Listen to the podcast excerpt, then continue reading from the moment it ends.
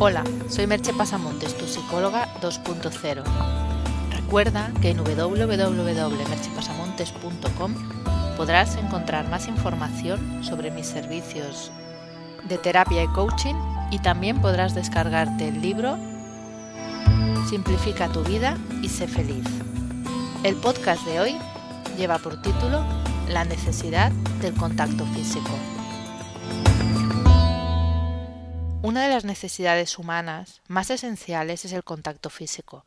Cuando somos niños, esto es algo que, salvo casos extremos, conseguimos con facilidad. Los niños pequeños son abrazados y besados, y ellos mismos abrazan a los demás cuando lo desean.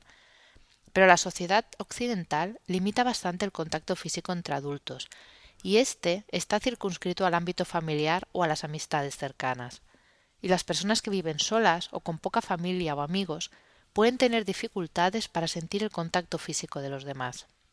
Ya comenté hace tiempo en un podcast que unas investigaciones de los años 50 llevadas a cabo por René Spit mostraron que bebés criados en un orfanato podían morir no por la falta de cuidado, sino por la falta de contacto físico. No recibían el principal alimento del ser humano, el amor. No eran tocados, acariciados, besados, no se sentían queridos. Eran niños de ojos abiertos y mirada fija, sin expresividad facial, y que no lloraban, pues sabían que nadie iba a acudir a atenderlos. Muchos se deprimían y morían. Una investigación reciente, llevada a cabo por Sander Kohl de la Universidad de Ámsterdam y publicada en Psychological Science, ha estudiado los efectos del contacto físico en personas con baja autoestima. Uno de los miedos principales de las personas es el miedo a la muerte, y en las personas con baja autoestima este miedo está más presente que en el resto. Las personas con baja autoestima parecen sentir que sus vidas no tienen un sentido especial, y eso les hace manejar peor el miedo a la muerte, que aquellas que piensan que su vida está llena de sentido. En los diversos estudios que realizaron pudieron ver que incluso un ligero contacto, como podía ser una palmada del experimentador en la espalda, dada así de un modo casual, mejoraba el modo en que afrontaban esos temores, lo cual se medía mediante una serie de cuestionarios. Parecía que incluso si tenían que hablar del tema, haciéndolo con contacto físico se sentían más seguros.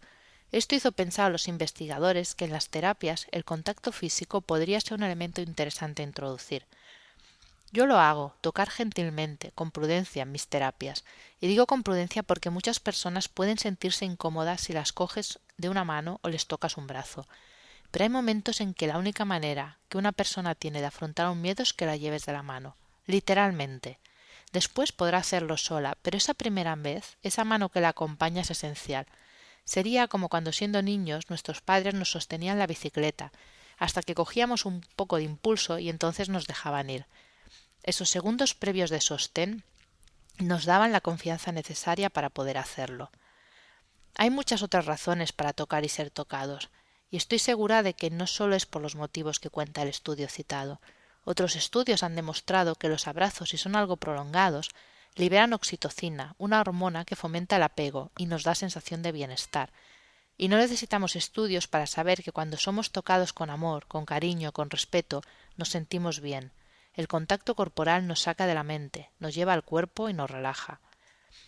Puedes releer el post, sentir a través del tacto o escuchar el podcast, para encontrar una serie de ideas de cómo sentir más a través del contacto. Si tienes hijos, abrázalos, bésalos, tómalos de la mano. Si tienes pareja, hazlo también, y coge su mano cuando te explique algo que le preocupe. Abraza a tus amigos, y déjate abrazar tú también. Permanece en silencio mientras abrazas, y alarga ese abrazo unos veinte segundos mientras respiras plácidamente. Aprovecha ese contacto para conectar de un modo más profundo, menos superficial, para aprender a sentir más y pensar menos. Te dejo con dos preguntas. ¿Te gusta el contacto físico? ¿Eres de las personas que abraza bastante o de las que casi nunca lo hace? Puedes encontrar más información sobre el hablado en el podcast o sobre mis servicios en www.merchepasamontes.com. Hasta aquí el podcast de hoy. Te espero en el próximo podcast. Bye bye.